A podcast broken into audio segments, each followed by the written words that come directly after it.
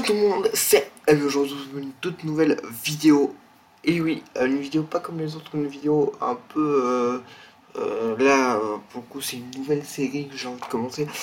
Avant toute chose, je tiens à m'excuser pour le son qui sera pas forcément peut-être très bon. Parce que je suis avec le micro de mon casque. Bon, là, vous le voyez pas parce que bien évidemment, c'est une voix off. Et euh, bien entendu, pendant que je parle, il y aura des petites images. J'ai trois choses à vous dire. Euh, déjà, euh, enfin plusieurs choses à vous dire. je suis ambassadeur de plusieurs marques, on va dire. Donc allez voir dans la description, je vous ai mis quelques liens.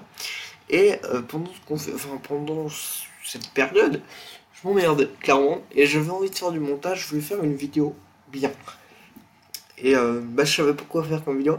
Alors je me suis dit, euh, on va pas se mentir, euh, je peux même vous montrer mon historique, euh, pas là parce que j'ai la flemme de je ça au montage, mais j'ai clairement cherché idées de vidéos et tout. Et puis j'aime bien regarder en ce moment la série, je sais pas si vous connaissez, Enquête paranormale, qui m'a grave motivé à faire un truc comme ça. Bref, et voilà, donc je vais pas trop parler, je voulais juste vous dire que ce que je parlais, il y a un article qui sera dans la description. Et ce qui va passer, c'est sur la chaîne YouTube euh, de euh, je sais plus quelle chaîne. Enfin, c'est sur je sais plus quelle chaîne YouTube. Je vais aller regarder ça directement. C'est sur la chaîne YouTube. Euh, attendez, ici. C'est de la chaîne YouTube Canal Crime. Donc euh, cette vidéo sera également dans la description. Et je vois que ça fait quand même pas mal de temps que je parle pour au final rien trop dire. Donc on va faire une petite intro. Donc l'intro, désolé pour ça parce que oui. Désolé d'ailleurs parce que je euh, gratte un peu le micro au passage. Bref. Et euh, je mets l'intro de la série et ben, on se retrouve après. On se retrouve juste après pour commencer à parler d'Alcatraz. Voilà. Euh, à bientôt. Euh,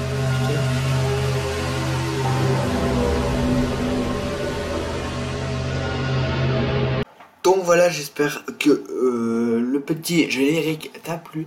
je vais vraiment tout détailler, donc ce qui sera, je vais clairement lire ce qui est dans le dans dans l'article qui sera bien évidemment toujours en description. Et si j'ai pas trop la flemme, mais normalement ça devrait aller parce que j'ai rien d'autre à faire, euh, je mettrai dans la description les différents passages. Genre, euh, je dis comme ça, hein, genre les trois premières minutes on décrit où ça se passe et tout. Puis après, euh, bref, vous m'avez compris, vous m'avez compris. Alors, c'est tout bon. Alors on peut passer, on peut passer directement à l'histoire. Donc je remarque que j'ai beaucoup parlé quand même. Bon. Alors déjà on va parler de cette île. c'est totalement ce que je dis. Hein. Donc cette île euh, qui abrite euh, la célèbre ancienne prison d'Alcatraz, elle est située à 2,4 km, soit 1,5 miles de la baie de San Francisco, qui est une ville de l'État de la Californie aux États-Unis, si tu ne le savais pas. C'est clairement marqué. Hein également connu pour posséder le pont le plus long au monde et réputé le Golden Gate Bridge. Donc le Golden Gate Pont. D'ailleurs, ce sera très intéressant. après, je vais peut-être aller sur Google Traduction pour voir ce que ça veut dire. Bref, là n'est pas le sujet, vous m'avez compris. Donc son nom, il est, donné par les, par les Espagnols. Car à l'origine, elle servait au refuge pour les pélicans Alcatraz. Ah, parce que les pélicans, ça veut dire Alcatraz en euh, espagnol, je pense. C'est ce qui est marqué. Hein. Euh, si vous voyez réagir un peu comme ça, c'est tout simplement parce que je lis ce qui est marqué. On le surnomme aussi, on la surnomme aussi The Rock du fait que la prison est située en hauteur d'un énorme rocher. Elle mesure environ 90 000 mètres carrés, soit 9 AHA. Je sais pas ce que ça veut dire. Euh, je vais mettre.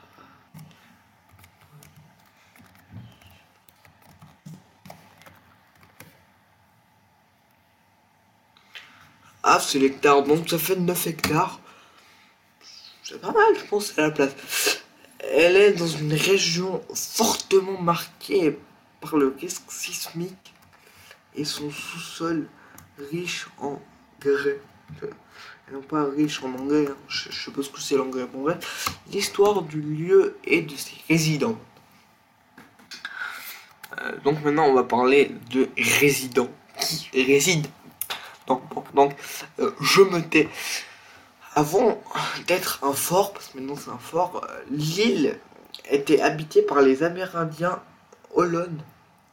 Qui venaient souvent chasser et pêcher, récolter des œufs d'oiseaux, mais aussi ils s'en servaient comme refuge avant l'arrivée des premiers Européens, et notamment des misères espagnols dont l'objectif était de convertir les Amérindiens à la religion chrétienne. Déjà, dites-moi, dites-moi en commentaire là, s'il y a des gens qui écrivent en commentaire, est-ce que je raconte bien Regarde, est-ce que je raconte bien? Ce sera un peu coupé au montage, on verra. Bref, c'est à partir de 1775 que l'explorateur espagnol Juan Manuela, Manuel de Ayala Désolé pour ma s'il des espagnols, ce que je ne pense pas, euh, désolé. Hein. fut le premier Européen à naviguer dans la baie de San Francisco. Et au cours de son exploration et de sa découverte de trois îles, qu'il décida de donner le nom de l'île que nous connaissons aujourd'hui sous le nom de Alcatraz. Puis par la suite Alcatraz pour les Anglais. Donc à la base, ça se disait Alcatraz, mais non, c'est Alcatraz pour tout le monde. Bref. Euh, à partir du 19e siècle, elle va connaître plusieurs successions de propriétaires. En effet, l'île aura appartenu après les Espagnols à des Mexicains lors, lorsque le Mexique obtenu son indépendance. Avant d'être annexé par les États-Unis en 1850 devient progressivement un fort, dû à l'épisode de la ruée vers l'or, entraînant un accroissement démographique, et non pas démocratique, démographique, de la baie de San Francisco, mais aussi une volonté de gouvernement américaine de protéger l'île. Plus plus d'une centaine de canons ont été installés afin de faire de l'île la forteresse la mieux fortifiée de la côte ouest des États-Unis. C'est en 1853 que les travaux de fortification de l'île ont commencé et se sont achevés en décembre 1859. il faut quand même bien comprendre que ça a mis 6 ans à fortifier une prison. Avec l'arrivée de la guerre de sécession, euh, je sais pas si ça se dit comme ça, je pense, de sécession comme ça s'écrit, je pense c'est sécession. Euh, donc, de sécession.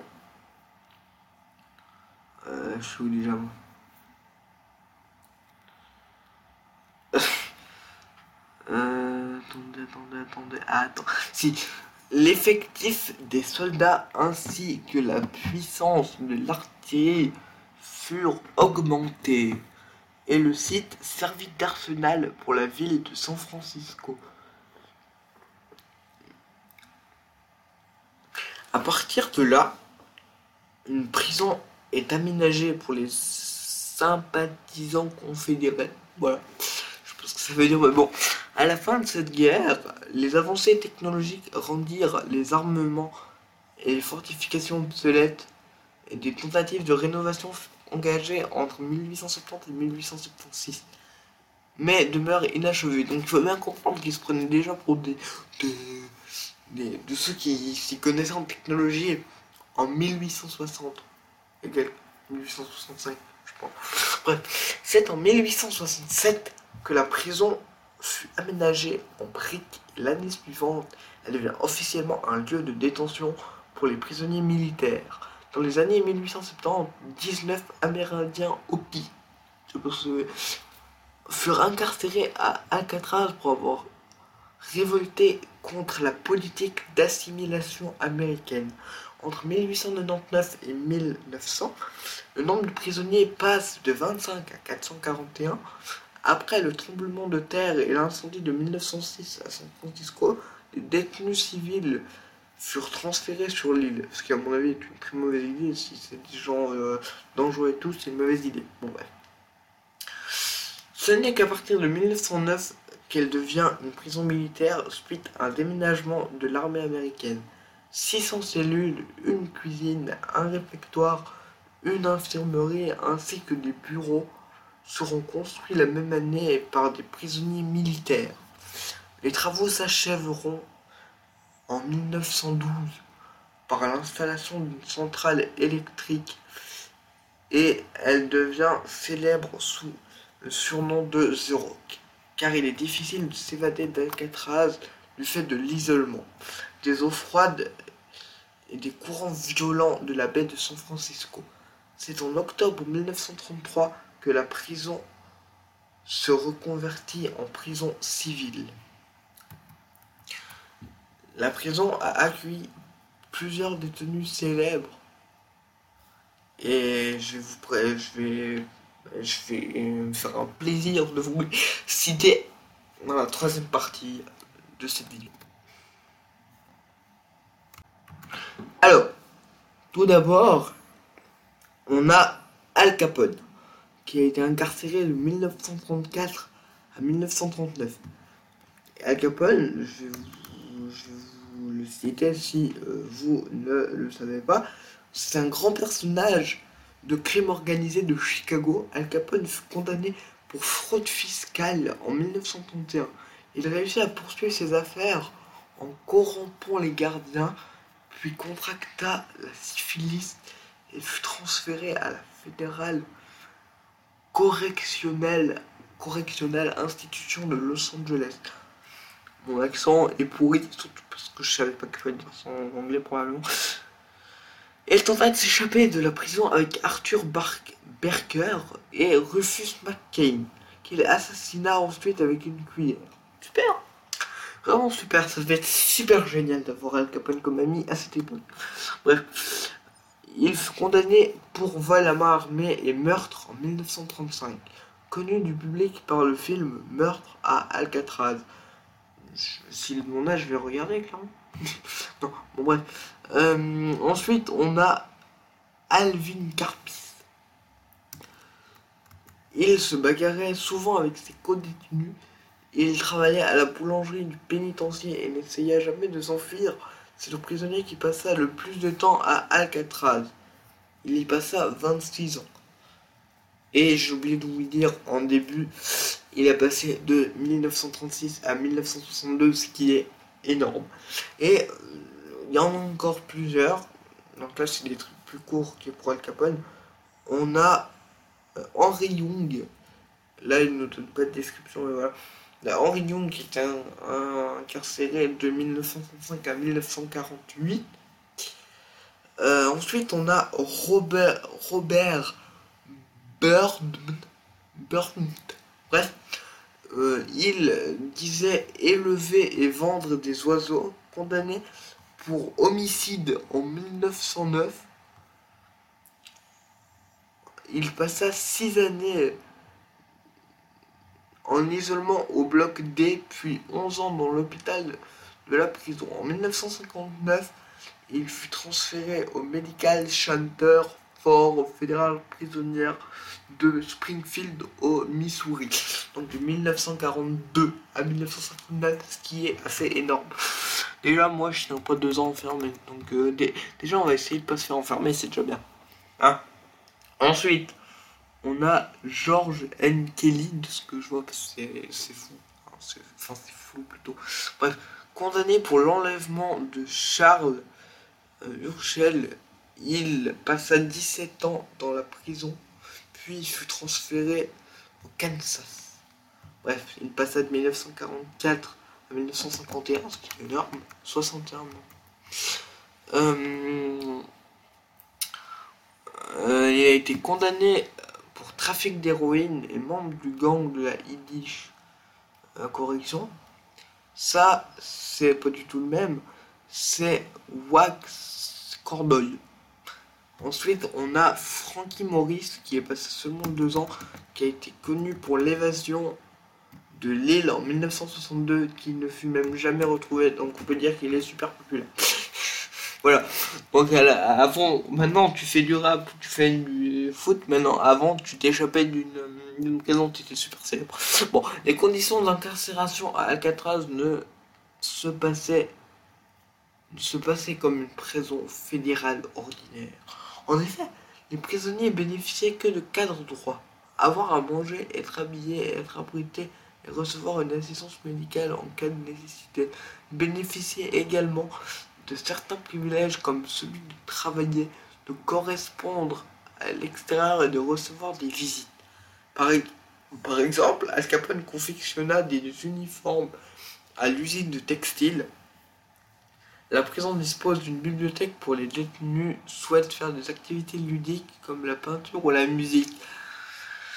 En fait, c'est con, mais ce qu'on vient me dire, que, enfin, qu'on a dit avant, Al Capone, il a assassiné des gens avec une cuillère. Les gens, ils peuvent très bien assassiner des gens avec un, pinceau. Même, avec bien moins qu'un pinceau. Je sais pas vous, hein. Bon, moi, moi personnellement, c'est ce que je pense. Moi, enfin, c'est pas ce que je pense, c'est ce qui se passe. Moi, personnellement, j'irai pas assassiner quelqu'un déjà parce que j'ai pas envie de de bah, de plus rien faire de ma vie clairement non bon ensuite euh, on était à la musique. D'autres préféraient jouer au baseball ou au softball je sais pas ce que c'est. Mais uniquement que quelques heures le week-end. Pour les détenus au comportement exemplaire on leur propose de finir leur peine dans une autre prison fédérale du pays. Alors ça c'est bien. Euh, bon, la prison d'Alcatraz sera ensuite fermée en 1963 sous décision du procureur général des États-Unis Robert Kennedy, car les coûts de gestion devenaient trop élevés. Alors si tu veux enfermer des trucs en, tu enfermes des gens et tu te poses pas de questions sur le prix, bon, hein bon, bon. Alors, la poursuite de son activité aurait nécessité un investissement de 3 à 5 millions de dollars, ce qui est énorme. Rien que pour sa restauration et sa maintenance, 1576 prisonniers auraient été détenus sur cette île, non pas pour leurs crimes, mais parce qu'ils refusaient de se conformer au règlement des autres prisons fédérales. Mais c'est super, vraiment c'est super. En 29 ans de service, 36 détenus ont tenté de s'évader lors de 14 tentatives différentes. 23 furent rattrapés, 6 tués par balle et 3 se sont enfuis par la mer et ne furent jamais retrouvés. là, c'est marqué sous présumé noyé, ce qui est très probable. Deux prisonniers seront exécutés dans une chambre à gaz de la prison d'état de Saint-Quentin. Euh, c'est génial pour avoir tué un gardien lors de leur tentative d'évasion du 2 au 4 mai 1946. Ce qu'on appela plus tard la bataille d'Alcatraz. Officiellement, aucun détenu n'a jamais réussi à s'évader pour rejoindre le continent. Voici à présent une liste exhaustive de 14 différentes évasions orchestrées entre 1934 et 1963. Et bien sûr, ça se passe dans la prochaine partie de la vidéo. Vous vous en doutez, on est maintenant à la troisième ou quatrième partie de la vidéo, je sais plus. Le 27 avril 1936, tandis qu'il brûle des détritus dans l'incinérateur de l'île, Joe Joey Bowers une référence à, ça, bien commence à forcer les grillages au bord de la rive. après avoir refusé de se rendre et de faire demi-tour, il fut abattu par un gardien depuis la tour de garde de la route de l'ouest. De la route ouest. La même chose. Le détenu fait alors une chute de 15 à 30 mètres dans le rivage et il meurt de ses blessures. Voilà. C'est super. Franchement, c'est super. 16 euh, décembre 1937. Donc, c'est un an et demi après à peu près. Pendant qu'ils travaillaient, Théodore Collet et Raphaël Ralph Roé, pardon, réussissent à s'évader de leur cellule et disparaissent dans la baie. Mais si une tempête fait rage ce jour-là et que les courants sont forts, certaines personnes pensent qu'ils ont pu s'en sortir. Jamais retrouvés, ils sont officiellement portés disparus et présumés noyés. Ça on a déjà entendu, c'est un peu répétitif. Désolé à celui qui a fait, euh, celui qui a fait euh, le euh, l'article, mais un peu répétitif. Bref, le 23 mai 1938, à peu, six mois un peu, à peu près six mois après, James Limerick, Jimmy Luca et Rufus Franklin attaquent un garde non armé qu'il tue à l'aide d'un marteau. Mais c'est super. Les fuyards sont rapidement stoppés par les tirs des gardiens. Limerick meurt tandis que Lucas et Franklin sont condamnés à des peines de prison à perpétuité. Je sais toujours pas ce que ça veut dire. Mais bon, on s'en fout, on n'est pas là pour savoir ce que veut dire perpétuité. Euh, le 13 janvier 1939, Arthur Berker, qu'on a déjà vu avant, je sais pas si vous en souvenez, si vous en souvenez pas, je vous invite à, euh, à regarder le, début de la vidéo. Euh, mais si vous en souvenez pas, il y, a deux, solutions. Soit tu l'as pas vu et genre ma vidéo, tu l'as cliqué juste comme ça, voir si elle était intéressante ou si ça, si c'était totalement la même chose que les autres euh, trucs merdiques, ou alors t'as vraiment une mémoire de merde. Donc, euh, bref, euh, on, rappelle quand même, au cas où tu te rappelles pas, mais on n'a jamais su en fait. C'est l'un des quatre fils de Dake Berker, Dale Stemfields, William Martin Henry Young et Rufus McCain, qu'on a déjà vu avant, s'échappent de leur cellule en unité d'isolement. Ils sont interceptés sur le rivage de l'ouest. Martin, Young et McCain se rendent, tandis que Baker et Stanfield sont neutralisés par balles. Plus tard, Arthur Baker meurt de ses blessures. Le film Meurtre à Alcatraz est basé sur ces faits. Il faut absolument que je le voie. Euh, Joey ça se passe en 1940, en 21 mai 1941, donc deux ans après. Euh, Joey euh, Kretzer, Sam Shockley, Arnold Kyle et Lloyd Barkdole voilà, euh, prennent plusieurs gardiens en otage. Cependant, ils renoncent à leur tentative d'évasion après avoir été persuadés qu'il était impossible de s'échapper d'Alcatraz. Ce qui est pas vrai, parce qu'il y a quelqu'un qui s'est échappé. Je sais pas comment il a fait. Hein, il s'est échappé. Ensuite, le 15 septembre 1941, pas beaucoup après, pendant sa session de travail au centre de déchets de l'île qu'on a vu avant, John Bayless tente de s'échapper. Peu après s'être introduit dans l'eau froide, il renonce. Au cours de son jugement, de son jugement il réessaye de s'évader sans succès. Le 14 avril 1943, James Boerman, Harold Brest et Floyd Hamilton. Ceux qui me suivent depuis longtemps, ils ont eu une petite référence là, mais voilà. Euh, euh, euh, et il y a aussi Fred Hunter qui prennent deux gardiens en otage et en profite pour s'échapper. Ce n'est pas très bien, mais voilà, vous faites ce que vous voulez. Non. Euh... Mais un des otages réussit à prévenir les autres gardiens. Le feu est ouvert sur les fuyards qui nagent au large. Qui nagent au, large. Non, c'était nul, c'était nul. Je cherche pas, c'était nul. Bref. Euh, ensuite, tandis que Hunter et Brest, qu'on a vu avant, euh, sont tous, sont tous les deux appréhendés sans problème. Boarman est tué par balle. Son corps a instantanément coulé et n'a pas pu être repêché. Bah ça c'est con. Et Hamilton est présumé noyé avant qu'il ne soit retrouvé par des gardiens à Alcatraz vers où il avait fait demi-tour. Le 7 août 1943, il se passe pas mal de trucs. En fait, il se passe. Je sais pas si vous avez, si vous avez remarqué, hein, mais en fait, il se passe tout le temps deux choses. Il se passe tout le temps euh, une chose. Euh, enfin, deux choses dans la même année, et puis après, il n'y a plus rien pendant deux ans. Je sais pas si vous avez remarqué. Bref, euh, le 7 août 1943, Euron, Aaron Walter, dit Ted, disparaît de la laverie. Il est capturé sur le rivage avant qu'il ne puisse tenter de rejoindre la baie de San Francisco. Le 31 juillet 1945, dans une des tentatives d'évasion les plus ingénieuses, John Gill tire avantage de sa fonction de déchargeur de bateaux au dock de l'île. Ce jour-là, il déchargea du matériel militaire envoyé à Alcatraz pour être nettoyé par les détenus, les esclaves, clairement. Gilles en profite pour subtiliser un uniforme militaire et grâce à cet accoutrement repartir avec le bateau. Malheureusement, le bateau fait route vers Angel Island et non San Francisco comme l'espérait. Tout de suite déclaré manquant, il est rattrapé à Angel Island faute de pouvoir en sortir.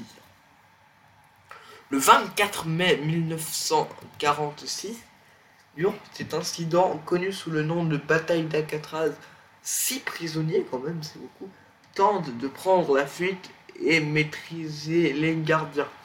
Et en prenant possession des armes et de leurs clés des clés de la prison. Durant le combat, 18 gardiens sont blessés et 2 sont tués. L'armée intervient le, le 4 mai et les corps des trois prisonniers sont retrouvés dans la prison. Deux preneurs d'otages sont condamnés à la peine de mort. Ils sont gazés à Saint-Quentin en 1948.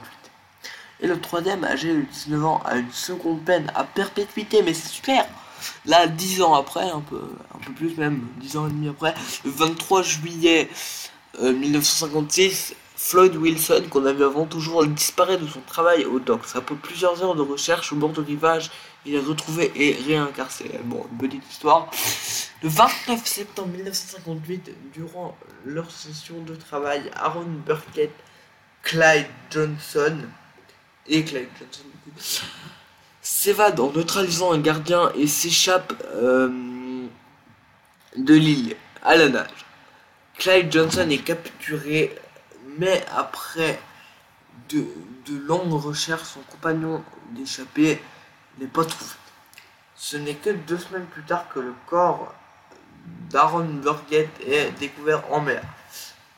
Ensuite, on a donc on, en a encore pas mal hein, à, dire, mais ça, ça par contre je vais peut-être vous glisser quelques photos, non je pense pas, Donc ensuite, euh, on a euh, le fameux, pas du tout, c'est même pas un fameux, je suis sûr vous en avez jamais entendu parler. Le 11 juin, désolé pour ça, le 11 juin 1962, le rendu célèbre par le film L'évasion d'Alcatraz, toujours avec Clint Eastwood, c'est ça que je vais le voir, c'est obligé. L'évasion de Frank Morris et des frères John et Clarence Anglin, Anglin je pense, reste un mystère. Disparu de leur cellule dans la nuit et de la prison via les bouches d'aération. On ne put jamais les retrouver. C'est seulement au petit matin que les gardes s'aperçoivent de leur évasion. Leurs cellules sont vides et les absences dissimulées par des têtes de mannequins fabriquées en papier mâché. Déjà, tu m'expliques comment tu peux avoir du papier mâché en prison Je pense que c'est aux ateliers de peinture, rappelez-vous. Hein? Bon. Alors, on était... On était au papier mâché. Le FBI lance alors l'une des plus grandes chasses à l'homme jamais entreprises son succès.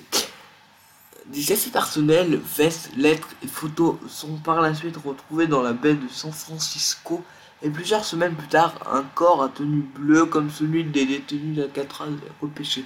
Mais son état de détérioration est tel qu'il ne peut jamais être identifié. Frank, Maurice, John et Clarence Anglin ont été officiellement portés disparus et présumés noyés. Mais va chier. Arrête d'être répétitif, bordel. Voilà. La cellule des évadés est reconstitutionnée lorsque l'on visite la prison, notamment les trois cellules avec des mannequins et les bouches d'aération forcées. En 2009, on voit encore un avis de recherche des trois évadés avec leur visage vieilli informatiquement qui sont destinés surtout à entretenir un mythe folklorique. le 16 décembre 1962, c'est une histoire assez sympathique, assez longue surtout. John Paul Scott et Darl Parker. Ils connaissent les farrières. Ah, parce qu'ils étaient amis. Bref, sciant les bateaux, les barreaux. Ah, ici carrément. Euh, sciant les barreaux de leurs cellules et sautant à l'eau. Parker est par la suite retrouvé sur un rocher près de l'île, tandis que Scott a tenté de nager jusqu'à San Francisco et déporté vers le large avant d'être lui aussi retrouvé vers Fort Point par des adolescents. Souffrant d'hypothermie et transféré dans un hôpital militaire avant de retourner à la prison d'Alcatraz. Une des légendes d'Alcatraz raconte qu'il est impossible de s'évader de l'île par la nage à cause des requins. En réalité, il, y a bien des requins dans la baie de San Francisco, mais aucune espèce mangeuse d'hommes. Le principal obstacle pour les fuyards est la température de l'eau basse, environ 10-12 degrés. Alors, euh, moi j'ai été euh, me baigner par là-bas. Bref, environ 10-12 degrés, hein, j'ai été baigné à San Francisco. Bon, bref. Les forts courants qui entraînent vers le large et les tendances au continent de kilomètres. En 1934, une jeune fille a réussi à traverser pour prouver aux autorités fédérales que celle-ci était possible. Plusieurs nageurs ont depuis réussi à rejoindre la ville depuis l'île notamment un garçon âgé de 7 ans, alors je c'est une mauvaise idée parce qu'à tout moment il peut mourir, le 22 mai 2006, qui a accompli la traversée en 47 minutes, une épreuve sportive de natation très encadrée et organisée chaque année. Escape from Alcatraz. J'adore. Une personne entraînée et conditionnée peut sans doute survivre à l'eau froide et parcourt la distance de la traversée en remontant les cours. En revanche, par la première, pour les prisonniers qui n'ont aucun entraînement, aucun contrôle sur le régime alimentaire et pas de conditions de vie optimales, les chances de succès sont faibles. De plus, l'administration pénitentiaire faisait précédemment systématiquement des douches chaudes aux détenus avant, afin qu'aucun de ne puisse s'accoutumer à l'eau froide. À ce jour, aucun détenu n'a d'ailleurs jamais réussi officiellement à rallier San Francisco. On se retrouve tout de suite pour une prochaine euh, partie. Parce qu'on a fini les 14, la liste des trucs non exhaustifs. 14 trucs en 14 minutes, on est trop fort. Allez. Donc, je pense, dernière partie. Puis, par la suite, le site fut reconverti en un lieu touristique à partir de 1973. Les derniers occupants de la prison furent évacués en juin 1971. L'île devient rapidement un des lieux touristiques les plus fréquentés de San Francisco, avec chaque année plus d'un million de visiteurs. On peut voir lors de ces visites de nombreux objets retraçant la vie de la forteresse du 19e siècle et de la prison du 20e siècle. Il n'est pas étonnant au vu de l'histoire du lieu de constater que des phénomènes étranges soient constatés. Voilà, tout ça, tout ça, vraiment euh, super. Alors, Selon les témoignages, tout recommence au moment même où les visiteurs descendent du bateau. Et ont le sentiment étrange d'être pressés. Rien d'étonnant dans la mesure où on sait que l'île a abrité de nombreux détenus réputés dangereux et qui ont fini leur jour sur cette île. D'autres affirment avoir vu des apparitions d'ombres fantomatiques dans le, dans le long couloir de l'ancienne prison où trois détenus ont été abattus le 4 mai 1946 lors de leur tentative d'évasion pour échapper à la vigilance de leur gardien. Un air glacial, ah un air glacial venant de nulle part soufflerait également à, la proximité, de la cellule d'isolement celle 14D. Les historiens qui ont consulté les archives d'Alcatraz ont constaté que le rapport de l'administration pénitentiaire firent souvent état d'une série de phénomènes surnaturels, cris étranges, sanglots, bruit de pas, odeur de soufre sans fumée, appartenant apparentes ne sont que quelques épisodes parmi la multitude de ceux évoqués par les témoins de l'époque. Plusieurs années après la disparition d'Al Capone, un gardien jura avoir entendu le banjo du parrain du crime à proximité de la salle de douche. En l'occurrence, à l'endroit précis où le parrain du crime avait pour habitude de jouer durant les 5 ans de sa détention. Alors, bon, au cours au cœur des années 80, à la demande d'une chaîne de télévision américaine, le célèbre, le célèbre médium Sylvia Brown tenta de percer euh, le mystère des fantômes d'Alcatraz. En s'approchant du bloc C, le médium affirma avoir entendu le nom du boucher, qui, ironie du sort, fut condamné à purger une peine de prison à vie dans l'enceinte d'Alcatraz pour avoir commis plus d'une centaine de meurtres. Mais c'est super. De nos jours, le bâtiment le plus hanté reste le bloc D ou le trou comme on finit par l'appeler. La cellule 14D est extrêmement froide, même lorsque la température ambiante est supérieure à 20 degrés. les visiteurs y sont saisis de violents frissons lorsqu'ils entrent dans la cellule 12D. Ils racontent avoir la sensation d'être observés. Une entité malveillante rôdant par là est connue pour mettre ses doigts glacés du coup de nombreuses victimes infortunées. Les gardiens du parc qui travaillent maintenant sur l'île vivent au quotidien ce genre de phénomène étrange. Ils évoquent à la fois des bruits de vacarme, les portes de cellules qui se referment mystérieusement en claquant, les hurlements lugubres euh, et la forte sensation d'être observé. Un enquêteur psychique qui un jour visita l'île raconta avoir ressenti une énergie sans précédent, des sentiments intense de peur, de souffrance, de colère et de mauvais traitements. De nos jours, des millions de visiteurs éprouvent la même sensation de peur en arpentant le couloir de la prison.